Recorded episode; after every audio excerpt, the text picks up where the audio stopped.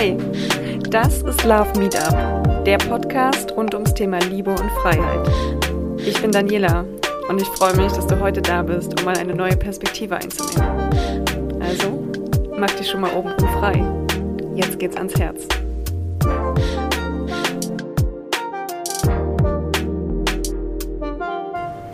Hallo und herzlich willkommen bei einer neuen Folge von Love Meetup.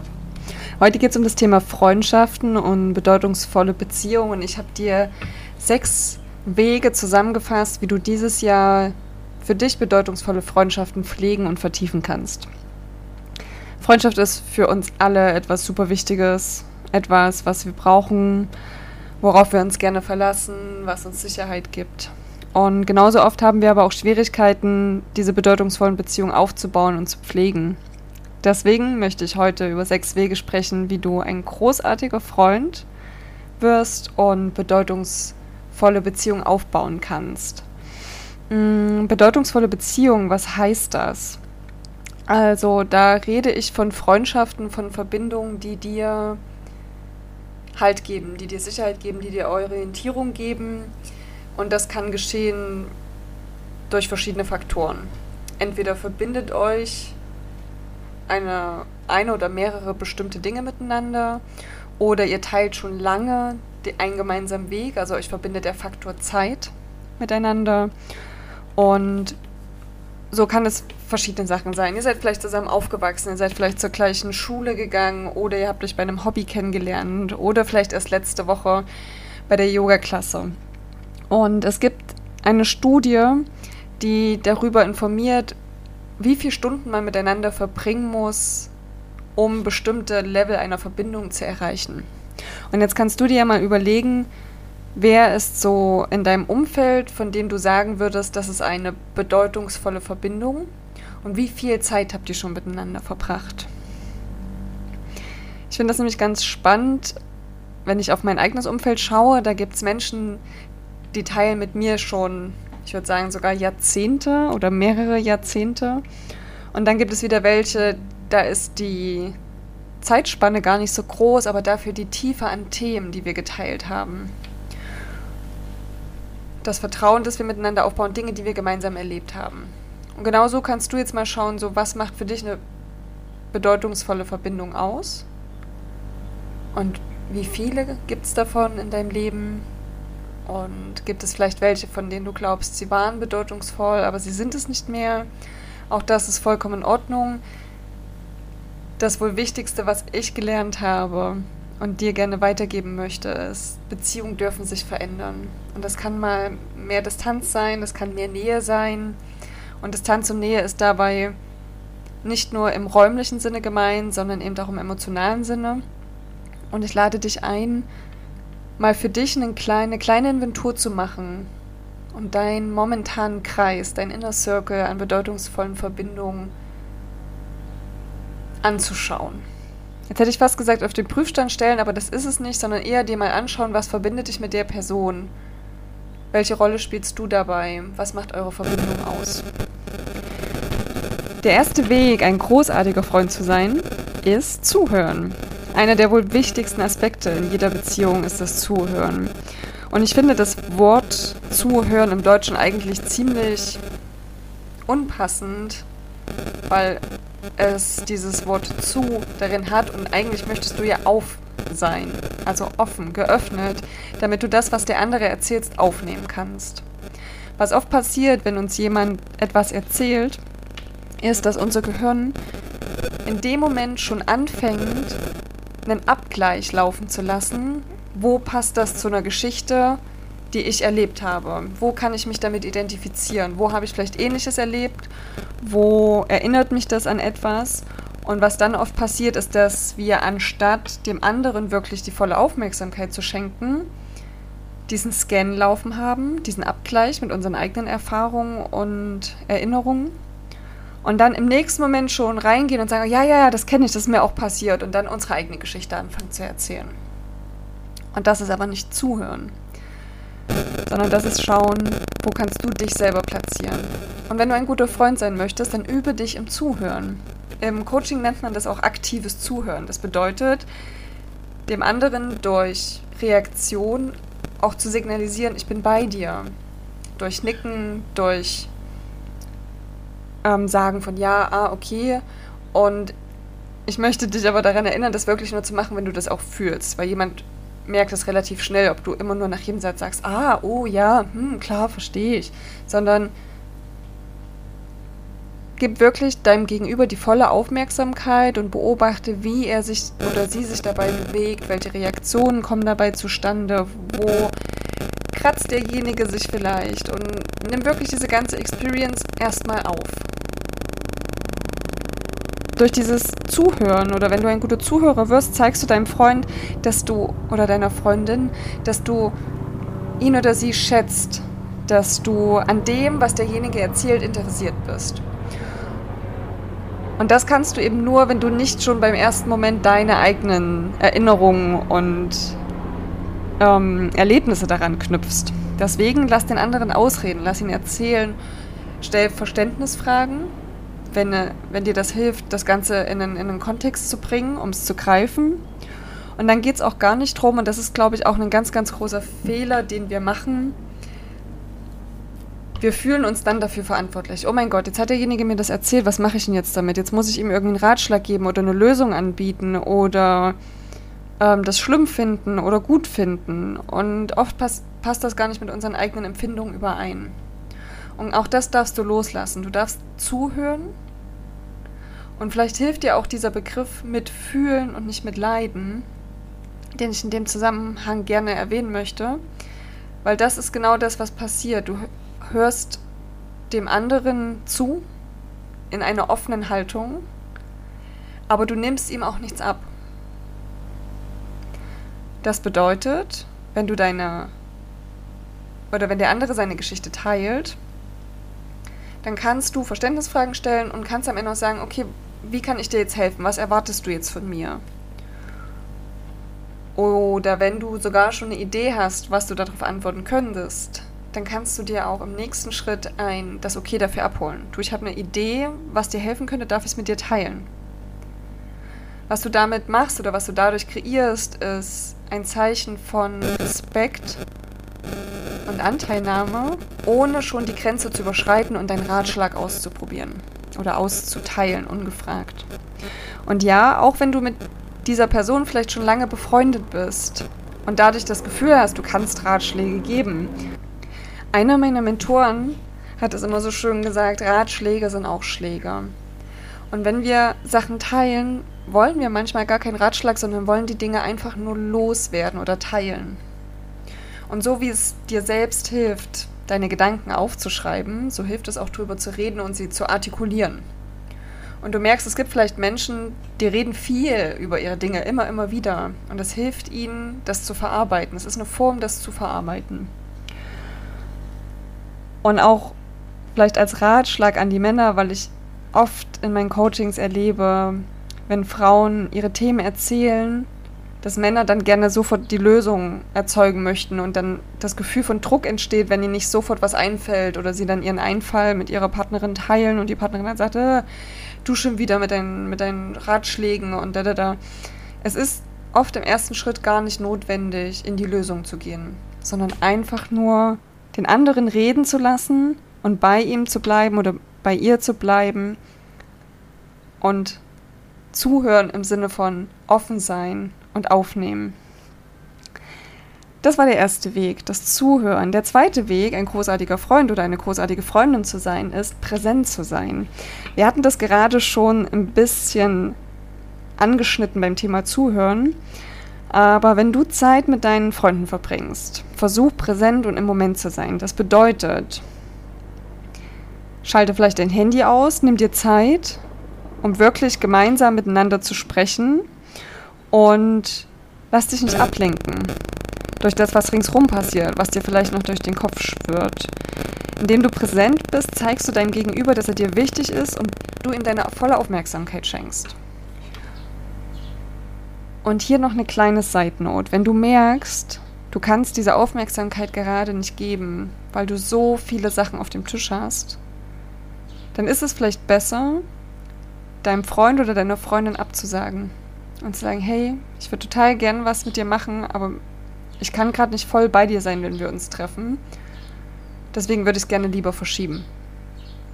Und von dort aus könnt ihr dann weiterschauen, weil wenn du es schon nicht einmal schaffst, für dein Gegenüber völlig präsent zu sein, dann ist meine Frage an dich, schaffst du es für dich, vollkommen da und präsent zu sein?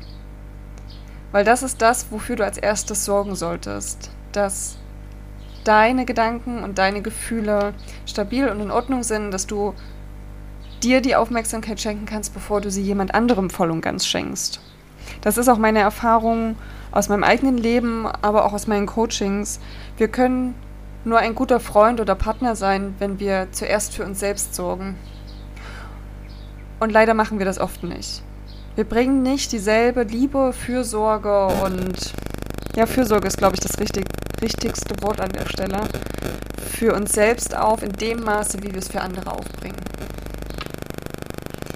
Deswegen schenk dir erst selbst die Aufmerksamkeit und dann auch deinen Freunden, damit du den zweiten Weg ähm, respektierst oder einhältst, ein guter Freund zu sein, präsent und aufmerksam zu sein. So, der dritte Weg ist Vertrauen aufbauen. Jetzt bist du vielleicht schon mit deinen bedeutungsvollen Beziehungen lange verbunden. Ihr habt schon ein gewisses Level an Vertrauen, vielleicht sogar ein unerschütterliches Level an Vertrauen. Und dann wirst du sicherlich bestätigen, dass Vertrauen ein wichtiger Bestandteil jeder Beziehung ist. Wenn du Vertrauen aufbaust,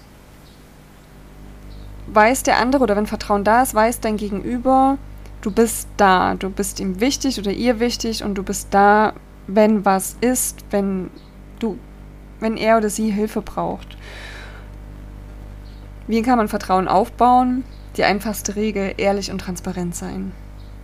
Halte deine Versprechen ein. Sorge dafür, dass du präsent und aufmerksam bist. Und im Großen und Ganzen ist es das schon. Wenn du einhältst, wenn du die Dinge einhältst, die du erzählst, also deine Worte weise wählst und dann auch dazu stehst. Und das bedeutet eben auch, wenn du dich nicht danach fühlst, jemanden zu treffen, das auch genauso zu kommunizieren und dir nicht irgendeine Ausrede zu überlegen, warum du heute nicht kannst. Und ja, es ist am Anfang vielleicht ein bisschen holprig, diese Art der Kommunikation zu wählen, aber du wirst merken, wie sehr das deine Verbindungen stärkt. Und ja, am Anfang wird sich vielleicht jemand abgelehnt fühlen und wird denken, ja, wie kannst du denn sagen, du willst mich heute nicht treffen, weil du Zeit für dich brauchst? Aber dass derjenige das als Ablehnung empfindet, ist an der Stelle sein Thema, was er sich angucken darf und du bist nicht dafür verantwortlich, um diese Trigger herumzutanzen, sondern du bist dafür verantwortlich, in erster Linie für dich und dein Wohlbefinden zu sorgen, bevor du dich um andere kümmerst. Jetzt kann es natürlich sein, dass der andere dich dringend braucht und du deine eigenen Bedürfnisse zurückstellen musst, weil vielleicht irgendwas passiert ist, eine Trennung im Raum steht, whatever. Aber auch da kommuniziere offen und transparent. Was denkst du darüber? Hast du die Kapazität, gerade in dem Maß da zu sein, wie der andere es braucht? Oder kannst du ein anderes Maß festlegen? Das ist jetzt natürlich alles sehr, sehr allgemein. Und du musst schauen, wie du das für dich anwenden kannst. Aber um das hier kurz zu halten, ist das Wichtigste, um Vertrauen aufzubauen, Vertrauen als als dritter Weg, ein großartiger Freund, eine großartige Freundin zu sein, ist ehrlich und transparent in deiner Kommunikation zu sein. Und dann kommen wir schon zum vierten Weg oder zum vierten Schritt und das knüpft an das vorhergehende an. Sei für deine Freunde da. Egal, ob es deinem Freund schlecht geht oder deiner Freundin schlecht geht, ob ihr etwas feiert, sei für, für denjenigen da. Zeige ihm, dass du da bist, wenn er dich braucht oder sie dich braucht. Und da sein kann man in verschiedenen Konstellationen. Zuhören, darauf sind wir ja schon eingegangen. Ratschläge geben, habe ich auch schon erklärt, sei eher vorsichtig. Aber manchmal ist es einfach auch nur die Ermutigung oder die Umarmung, die es braucht oder Unterstützung. Manchmal, und da möchte ich dich gerne auf meinen Podcast verweisen, der sich um die Sprachen der Liebe handelt. Manchmal ist es echt gut zu wissen, was ist die Sprache deiner, deines Freundes oder deiner Freundin, denn dann kannst du genauer zeigen oder genauer deine, deine, deine Unterstützung ausdrücken. Zum Beispiel, wenn derjenige Liebe annimmt oder versteht unter Hilfsbereitschaft, dann kannst du Blumen vorbeibringen ohne Ende. Derjenige wird sich mehr darüber freuen, wenn du ihm hilfst, keine Ahnung, den Müll runterzubringen oder was zu essen zu kochen. Whatever. Ähm, oder wenn es eben die Sprache der Liebe für, für denjenigen ähm, Worte sind, dann ist es genau das, was derjenige braucht. Zuspruch, deine Aufmerksamkeit und das Gefühl, dass du voll und ganz für ihn oder sie da bist. Der fünfte Weg ist Offenheit, offen zu sein. Wir hatten vorhin schon das Thema Transparenz und Ehrlichkeit. Und wenn ich sage, der fünfte Schritt für bedeutungsvolle Beziehungen ist Offenheit, dann heißt das, sei offen für neue Erfahrungen und neue Perspektiven. Wenn dein Freund oder deine Freundin dir etwas Neues vorschlägt, probier es aus und sei bereit, etwas Neues zu lernen. Schlag es nicht gleich aus, sondern sieh es als eine Art Ergänzung in eurem gemeinsamen Album der Erinnerungen. Indem du offen bist, zeigst du deinem Freund oder deiner Freundin, dass du bereit bist, mit ihnen zu wachsen und dich weiterzuentwickeln. Und das ist eine ganz, ganz schöne Verbindung, die ihr dadurch schafft, weil, wie gesagt, ihr addet damit eine gemeinsame Erinnerung und ihr könnt euch auch gegenseitig supporten, wenn, keine Ahnung, das bedeutet, aus der Komfortzone rauszugehen. Und dann darauf zurückzuschauen und zu sagen, hey, weißt du noch damals und ich habe es mich nicht getraut und durch dich habe ich es probiert und jetzt ist es vielleicht mein neues Hobby, whatever. Offenheit ist ein wundervolles Geschenk, was du deinen bedeutungsvollen Beziehungen geben kannst. Und damit kommen wir auch schon zum sechsten Schritt, der sechste Weg. Ein großartiger Freund, eine großartige Freundin zu sein, ist Dankbarkeit. Und nicht nur Dankbarkeit zu empfinden, sondern Dankbarkeit zu zeigen.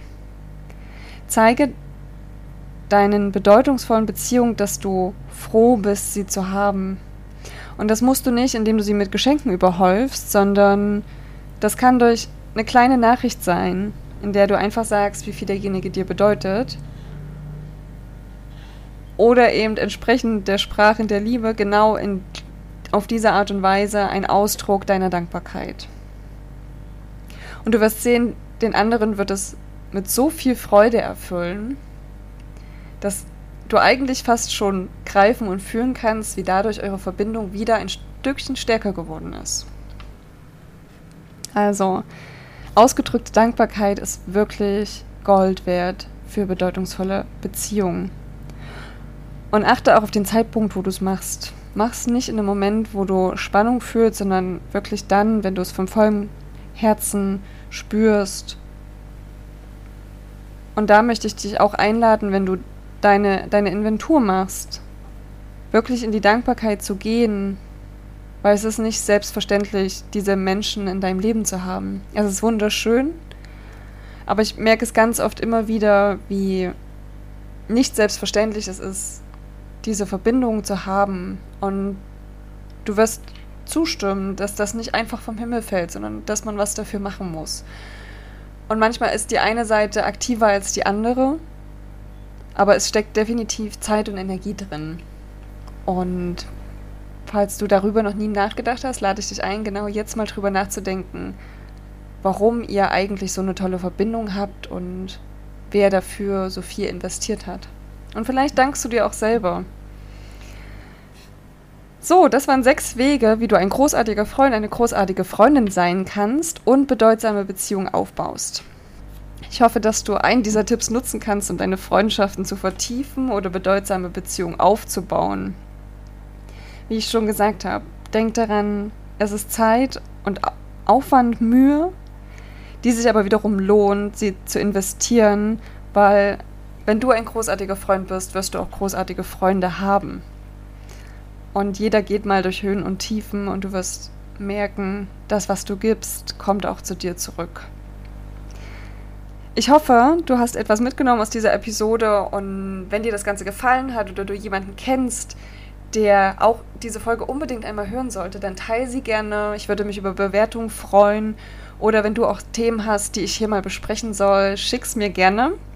Ansonsten sage ich herzlichen Dank und tschüss, tschüss, bis zum nächsten Mal. Das war Love Meetup, der Podcast rund ums Thema Liebe und Freiheit. Ich freue mich, wenn du mir auf Instagram folgst oder eine Bewertung dalässt. Bis zum nächsten Mal.